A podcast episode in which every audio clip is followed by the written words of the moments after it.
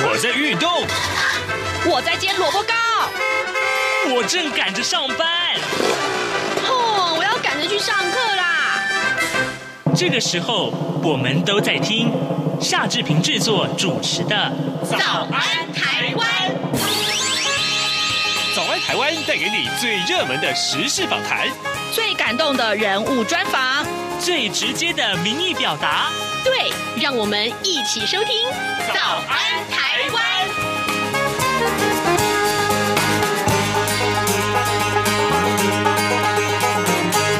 早安，台湾！我是夏志平。今天是二零二二年的九月十五号，星期四，礼拜四。我们要进行的是刘碧荣时间这个单元。待会儿呢，我们为您连线东吴大学政治系的刘碧荣教授。我们请刘老师呢，跟大家解说过去这个星期以来最重要的国际新闻。当然，英国女王驾崩这件事情，我们一定会聊啊。好的，呃，在跟刘老师连线之前呢，志平有一点点的时间跟大家说一说各平面媒体上面的头版头条讯息。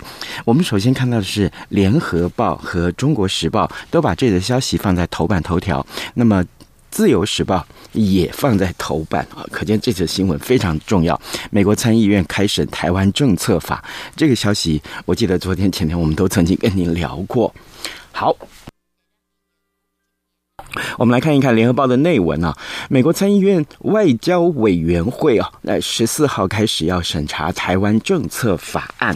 那么，呃，由于呃，拜登政府对于这一项法案部分的内容是表示担忧的，嗯、委员会的主席及法案的提案人是梅南德兹，他在十三号在国会表示呢，说已经就这个案子跟行政部门举行各种对话，呃，而且是已经有呃解决了拜登政府部分的担忧的方式，并且表达参议院的立场，呃，说呢这是一部相当强大的法案。我们看到这是联合报跟啊、呃、中国时报上面的这个说法。但是呢，《中国时报》上面则是多增加了这个呃，中共国台办的表示啊，说这个议案呃可以说是严重违反一中原则，大陆坚决反对。好，另外我们来看看《自由时报》。自由时报上面的头版头条讯息告诉我们，次世代的疫苗明天要抵达台湾了。因应这个呃新冠肺炎的本土疫情啊，呃，台湾采购了莫德纳次世代双价疫苗，呃，指的就是原始株跟 BA. 点一啊这样的疫苗，一共有三百万款，第一批呢八十万剂，预计啊在。明天啊，十六号就会抵达台湾，最快下个礼拜就会开放接种。这是我们看到《自由时报》上面的头版头条讯息。好，这个。啊，志平好，再一次跟大家致歉啊！这因为这个 long covid 的关系啊，长新冠的关系，呃、啊，这两天喉咙很不舒服啊，所以一一开口讲话，几乎就已经会咳嗽。所以呢，呃，对于我们刚刚一直有这个咳嗽的这个声音，我先跟大家致歉。好，我们先进一段广告，广告过后马上跟刘老师连线喽。从两岸、国际、历史、文化与财经等角度透视中国的《这样看中国》节目，每周一到周五晚间九点三十分到十点在中央广播电台播出。如果您对《这样看中国》节目有任何收听想法或意见，欢迎寄信到台北市北安路五十五号，也可以透过电子邮件的方式。节目有两个信箱：二零二零 at。R t i 点 o r g 点 t w，或是二零二零零二零三 n e w s at gmail dot com。再次谢谢听众朋友们的收听与支持，请持续锁定每周一到周五晚间九点三十分到十点播出的《这样看中国》节目。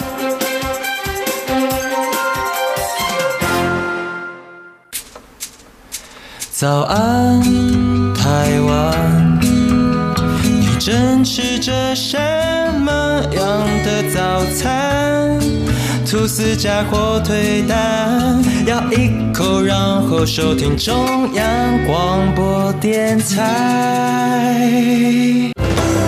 早安，台湾，刘碧荣时间。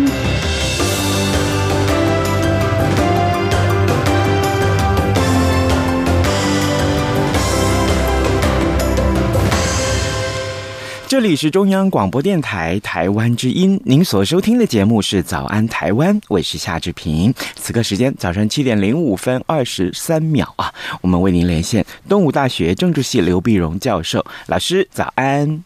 早，各位听众朋友，大家早。谢谢老师再度接受我们的访问。老师啊、呃，这个呃，我们首先来看一看啊，这个最重要的这个头版头条讯息，几乎。全球媒体都在报道这个消息。英国女王伊丽莎白二世，她这个呃以九十六岁的高龄辞世啊。我想先利用今天这个时间，我们好好来介绍一下英国女王伊丽莎白二世。我们请老师，谢谢。对，我当然，其实我想这个大家在媒体上也看得非常多了哈。那么，当然，英国英国女王伊丽莎白二世，如果呃不管是对英国、对大英国协或者对王室的家族。呃，你他他都非常具有戏剧性，也影响力非常大。他在位七十年啊，七十年非常非常长。这为什么大家都这？如果一个一个一个君主他在位短暂时间，但是 但是所以不会有太大的影响力。嗯，他的七十年呢，他等于从一九五三年当时当时就职的。然后带领的整个英国经过风雨飘摇的时间哈，各种你看从大英帝国，然后大英帝国的国势慢慢的衰退，衰退以后他怎么样维持住大英国协啊？然后经过经过了国际政治上的，比如说冷战的结束啦，这个各种的危机啦，呃，它都是代表一个象征的一个稳定的力量。所以英国哪怕你哪怕里面呢有很多是呃的反对王室，呃，甚至包括英国的。呃，这些大英国协以前的英国殖民地和独立以后呢，想要变成共和国，呃，不愿意说是奉大英呃英国的这个这个君主说象征性的元首，但是他们还是很喜欢伊丽莎白二世。嗯，好，那所以这是这是很难得的，这难得的。那所以他除了这个。这个呃呃，是这个大维持了大英国协之后呢，其实你可以看到很多人在讲说，哎呀，英国英国女王啊，她这个呃，因为因为我们以前也看到各国的王室啊，那么常常就提早的退位啊。包括说，呃，这个本教宗本笃十六世啊，也提早也退位。那为什么和这边的王室、那边王室，或者甚至教宗呢，呃，都会选定选定退休或者退位，然后然后让位置给下一任的国王？但伊丽莎白女王为什么一直要做到做到鞠躬尽瘁呢？嗯，呃，那有人后来 CNN 就讲出一点，就是他在宣誓的时候，他说：“我是愿我全部的生命来为这个国家、为这帝国来奉献。”嗯，那你你已经像宣誓，所以他就是说一定要做到。底啊，是要做到底，你可以你可以看到他八号八号这个这个驾崩，那是六号的时候还最后一次履行他的这个这个公公职呃任务，他就那个你看接见了新的首相特拉斯，对，对哦，这这个这个非常非常的就就等于忙到最后一天，忙到生命的尽头，嗯啊，这真是鞠躬尽瘁。然后第二个，你如果看他英国的呃，看到王室的家里。呃，女王的家里也当然也非常的精彩。那么你那包括说，从好的就是他的菲利普亲王的希腊王子跟这个英国的公主结婚以后，然后他们这个间谍情深呢，一直到去年这个呃这个这个王夫菲利普亲王才去世。可是你可以看到。但是家里其实从以前的戴安娜王妃，嗯，然后到这个那安德鲁王子，这个这个被被赶被播出头衔，嗯，然后到这个哈利凯那那那个梅根和这个凯特这家的孙子辈的这个斗，呃，你可以看得出来，他里他里面。有有很，他家族里面女王也造成很大的压力。嗯、是，可是他最最后呢，你可以发现他最后非常有技巧的，他每一次的家族的，包括哈利梅根的这个问题，然后王室怎么发出来讲话，又维护王室，又维护他的亲情啊。嗯、然后你看他最后讲说，呃，他希望那个卡米拉的能够成为王后，等于也解决了解决了这个新王查尔斯查理查尔斯呃三世他国王登基以后，他本来面对的问题，他妈妈帮他解决了，就是说。啊，希望呃呃卡米拉可以接任皇后，王后，不然永远只是王妃，对吧？对对那对。可是他虽然虽然不满意，跟不满意，他还是替他儿子解决问题。可是他自己的珠宝就没有给他。哦，所以对，给他大媳妇儿，给给他大媳妇儿，所以你在这里可以看到，他他的呃，也许珠宝是私的问题或者怎么样，但公的问题，我替国家弄了一个王后，他晓得怎么样的一个平衡，所以这个老太太，这个这个本身是非常充满智慧，嗯，啊，这个是为什么为什么全世界都觉得哇，这个七十下位七十年，只要你只要你关心到英国，你都会都知道伊丽莎白二世。嗯，哦，这是所以这为什么变成你说变成全几乎全世界的那么重要的一个头版头的一个重要的新闻，一个主要原因在这里。老师有两个点啊，可以其实是可以继续观察的。一个就是呃，当然在英国女王呃呃伊丽莎白二世她过世之后，呃，很整个大英国协就是在全世界有很多国家其实是不想成为这当中的呃一个成员，呃，于是乎会有一个脱离的这些个说法。嗯，在国际上这个呃说法是不是也很受重视？对这个，所以这就是我们要讲的第二个部分了。嗯，第二部分呢，其实还不只是说大英国协，你就包括苏格兰。对，苏格兰，苏格兰要不要独立啊？这苏格兰独立公投被在辩论出来。所以你如果再仔细观察英国人，觉得最吊诡或者最觉得你百百感交集的，就是女王是在苏格兰的这个家里，她她她她驾崩的。对，啊，她她她辞世的地方是苏格兰。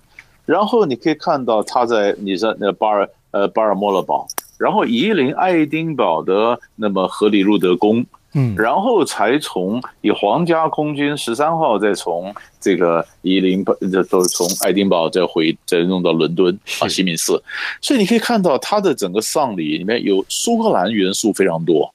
啊，然后这也证明了，其实女王其实对苏格兰的投入贡献也非常多。嗯，好，那你说在这个时候苏格兰说我要独立，那不是很奇怪吗？对，所以所以他独立声浪是有，但不是在现在嘛。啊，那时候就是有些稍稍微就压下去了，压下去了。于是这里面就问题是，那新王他没办法呃享受像女王这样的从受各地的爱戴。嗯，好了，那那新王本身也有点问题，或者说他的支持度如果不能够起来的话，那等这丧礼过了，也就过了一年或怎么样，嗯，扶桑期满，我们那苏格兰是不是也要独立呢？好，那就答应国协。答应国协是很多国家说什么？我我我我们为什么为什么要在大英国协里面啊？或者说我为什或者说即便它是一个组织，但是我为什么要奉英国女王呃或英国国王作为象征性的元首？过去当然是因为女王这边 hold 住啊，嗯，那那是那现在是新王能不能 hold 得住呢？其实呃很多很多人评论也指出来，女王非常重视大英国协，所以大英国协的不管在每个地方她都去过，连香港都去过两。次，嗯，然后她的每一个什么地方，她有一个活有有有大英国协的活动，女王都亲自参加。后来年纪大了没办法参加，就派查尔斯当时是王储查尔斯亲王，呃，去你去参加，嗯，就表示我我我非常重视。好了，那现在的完了以后，这个包括大英国协，包括这个苏格兰，甚至包括英国国内的有些人也也当然也有一点一直有这种声音，虽然是少数了，嗯，说我们英国为什么还要维持一个国王？为什么花那么多钱去养个王室啊？等等，那这个声音还陆续会出来。那当然，就王室必须确定将来不要再出了任何的丑闻啊，或任何东西，要不然的话，这个支持度又一步步被侵蚀，那么整个整个的这个你说呃，以联合王国也好，嗯，或者说是这个国协也好，都会慢慢的去崩解，这是一个呃比较大的一个隐忧。是，那像牙买加呢？他怎么也会想说，我不想在大英国协里面，就是每每个国家里面都会有这种人，他就讲说，为什么就我要变成共和国啊？嗯，那我我我我为什么要做到大英国协里面啊？所以所以很多他我要我有总统嘛，你看你可以你可以像加拿大的这种，他是有总督的，嗯，你看他的他的原来是总理，总理上面有一个象征性的总督，总督就是等于大英国协，我派个总督过来啊，啊。要派总督，那现在说我先不要总督，我要我要选个总统，就是我自己体制我能决定。呃，那那那么那么现在你看了一个一个一个一个这种声音，等丧礼过了以后，沉静一阵子冒出来。其实我们也担心那个卡那个这个卡这个这个梅根还会不会发动新的攻击啊？对，对他如果他如果还要进攻击，跟凯特王妃也好，跟他的婆婆卡米拉也好，你你你你这个攻击的时候。就人家已经这个王室风雨飘渺了，你又多了一个梅根呃，在这边在这个攻击或接受媒体访问又放炮，那那那个那个后续的这个震荡，就看新的国王、新的王室他怎么来处理这个棘手的问题了。是老师，你提到新的国王，那就是查尔斯三世啊，哎，他真的是当了这个、嗯、呃女王在位多久，他就当了多久的这个呃王储，呃，这个就发现这个。也是退休年龄，但是却却要开始上班了。所以说，对，所以有的有的人讲的不太公平了，说他等等当国王等了七十年了哈。嗯，那七十年小，他现在七十三岁啊。嗯、那他他他妈妈在当女王的时候，他才三岁啊。啊，那三岁三岁怎么会等怎么会等国王呢？啊，怎么怎么怎么会选当国王？那其实这里面还有还有问题，只是有一些东西我们不太不太了解，不了解。你看这个新的王后卡米拉，卡米拉当然就在骂他。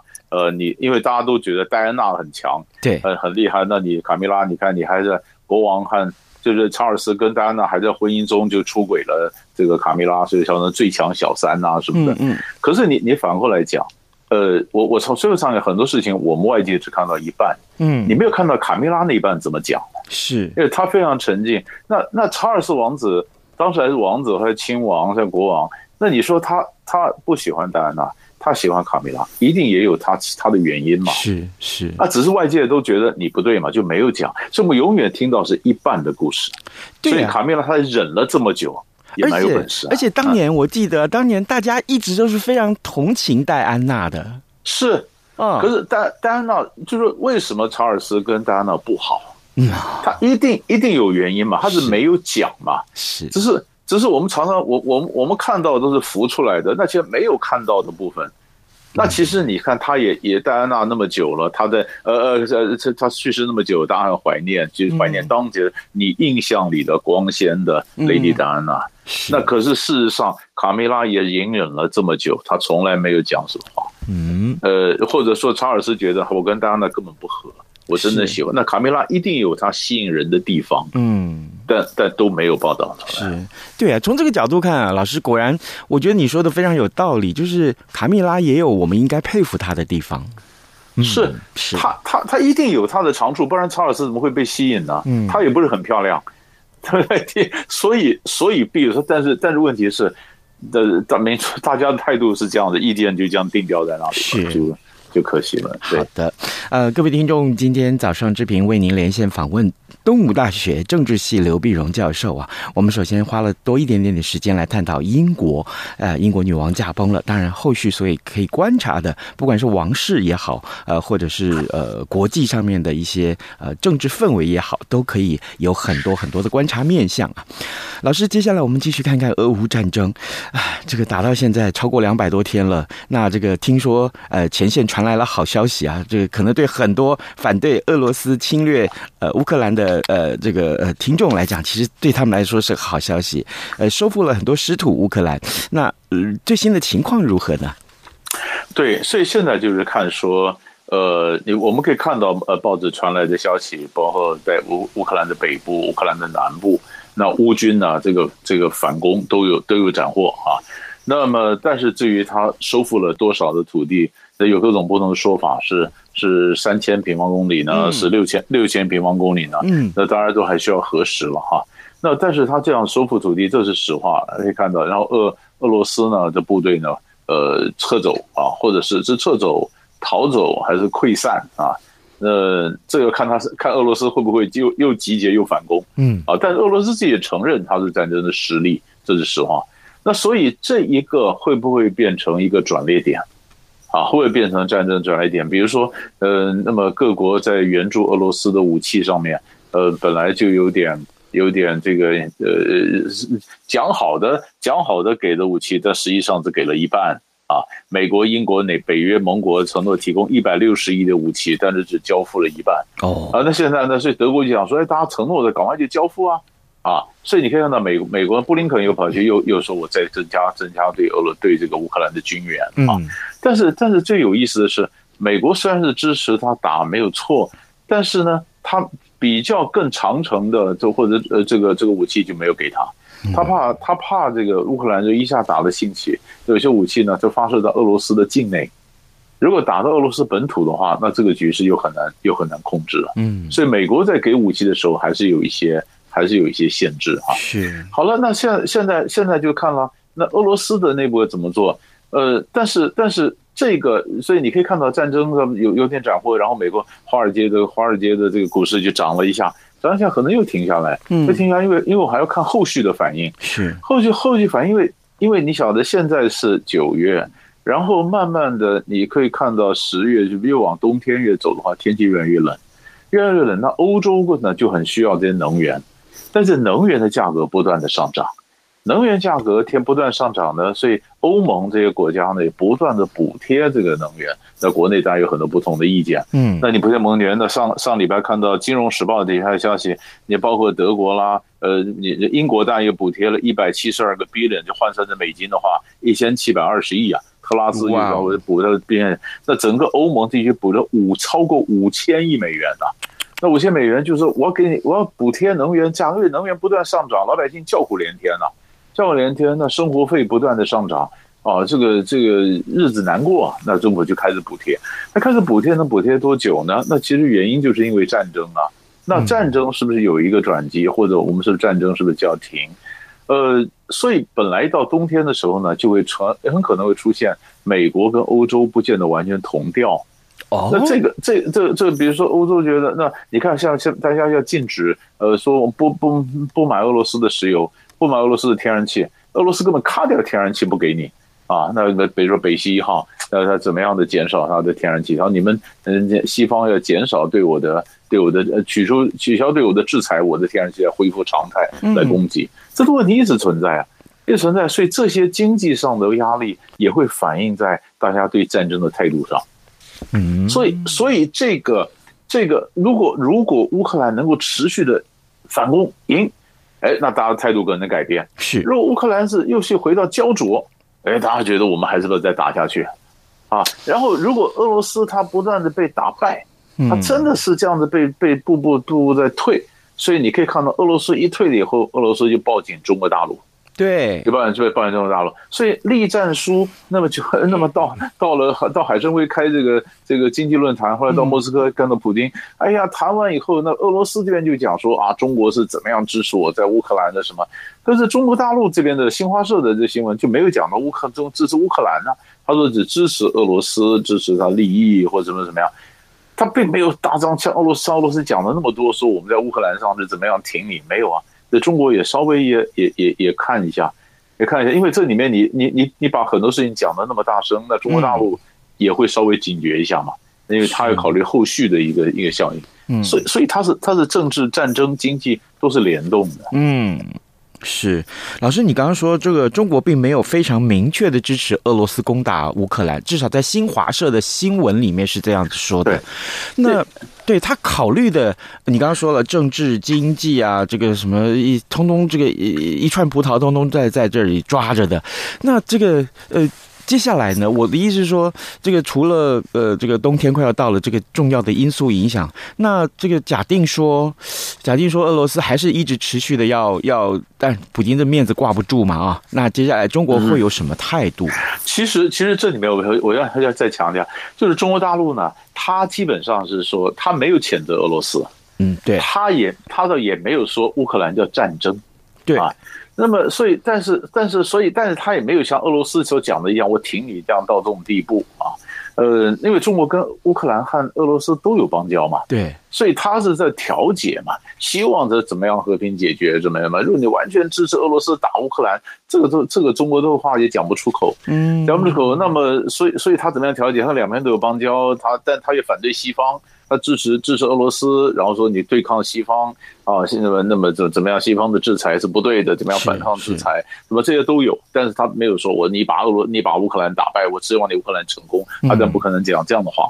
好，所以现在最有意思的是，你看这个礼拜，这礼拜如果在在上海合作组织上合组织的峰会，在乌兹别克，那你说乌普京不是和习近平要见面吗？嗯，习近平昨天已经到了，到了到了萨马尔罕。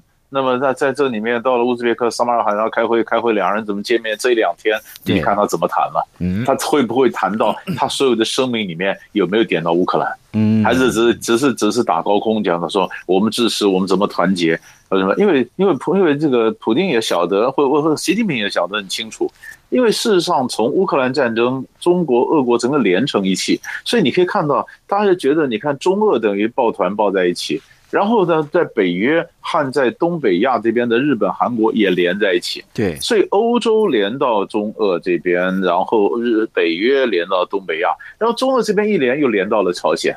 嗯。那朝鲜，所以朝鲜为什么最近说，哎呀，我这个这就绝不跟你放弃核子武器，我跟你谈的这个这个呃授权可以率先使用核武，因为他晓得你们现在拿时间管我啊，对不对？而且而且那个你也需要我，对不对？以前也是以前讲的朝鲜半岛无核化或者什么什么东西，你看朝鲜现在明摆着说我不放弃核武，你说中国不跳起来啊？中国大陆也讲说，我他的标他的要求是朝鲜半岛无核化呀。对啊，你既然说不放弃核武，那你不是明摆着跟中国是这中间有冲突吗？哦，那那那中国大陆他会他怎么样对付朝鲜？他现在哪有时间想朝鲜呢？习近平现在想着他三连任呢，二十号二十大前开好吗？俄罗斯和大家围堵中国的时候，我去约束朝鲜，我打可以打朝鲜这张牌呀、啊，嗯，朝鲜牌可以打出来，嗯，说，哎，朝鲜要和我，那你们是不是要我中国约束一下朝鲜呢？那你不要对中国步步紧逼啊，所以他也这也这里面也是一张牌嘛，是，所以 所以你可以看到金正恩为什么这时候讲，所以你地图一看就是俄罗斯、中国、北韩和朝鲜这整个连成一块。这是可以看得很清楚的一个局势，是中国打北韩牌啊，这真的是为整个啊，我们看到东北亚的这情势多增加了一个变数，也正好就是呃，老师你刚刚所听到，所提到的这个北韩通过了核武军事准则啊，那这个事情可能后续还有很多值得观察的地方了啊。我们也非常谢谢东吴大学政治系刘碧荣教授跟我们的分享，老师谢谢您，谢谢，谢谢，谢谢。谢谢早安，台湾，你正吃着什么样的早餐？吐司加火腿蛋，咬一口，然后收听中央广播电台。早安，报马仔。好的，我们还有一点点时间来看一看其他的重要新闻呢、啊。呃，这个今天的平面媒体上有不少的版面都在探讨这件事情。台湾股市，台北股市昨天重挫了两百三十六点，而且台币贬破了三十一元大关，重贬了一点九八角，收在三十一点零八八元，这是过去三年以来的新低。哇！各位，各位，这个情势可能值得你好好注意啊！尤其是呃，这个在做生意的时候，呃，你你是不是经常需要有美元兑换啊？这个需要有一些避险管道，这些我们通通都要请大家好好的注意，好不好？呃，台北股市当然今天也是备受瞩目。另外，我们也看到的是，呃，今天在平面媒体上面有这样的消息啊，就是六都的首长的这个满意度，呵呵哎，十一月二十六号就要投票了，所以当然这两天我们这个呃选举的这个新闻非常非常的多啊，呃，我们来看看这个六都首长的满意度，九合一选战进入倒数阶段了。那么全台二十二个县市啊，它的期末考成绩。正式出炉，呃，台台湾世界新闻传播协会啊，公布了全台县市长满意度的调查，在六都部分啊，呃，首长满意度最高的是由新北市的市长侯友谊，还有台南市的市长黄伟哲拔得头筹。如果进一步来评比各项的这个施政措施的话，那么台中市的卢秀燕一举拿下呃九项金奖啊，堪称是市政最佳的。冠军市长，好，那这个，但是台北市市长柯文哲他是敬陪末座，哈哈，好，这个 不管政治立场如何，不管政治立场如何，呃，我们看到这是一个呃另外一个单位的调查。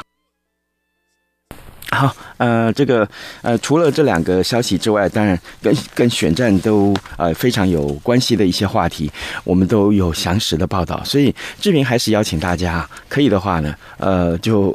呃，随时锁定中央广播电台的各节各节新闻，或者上到我们的官网上面来浏览新闻，也欢迎大家为早安台湾按个赞。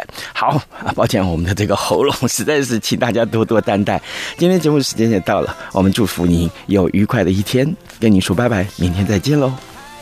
他照不亮我的心，哦，阳光下我脸臭兮兮。不管是一二三四二二三是精神打不起，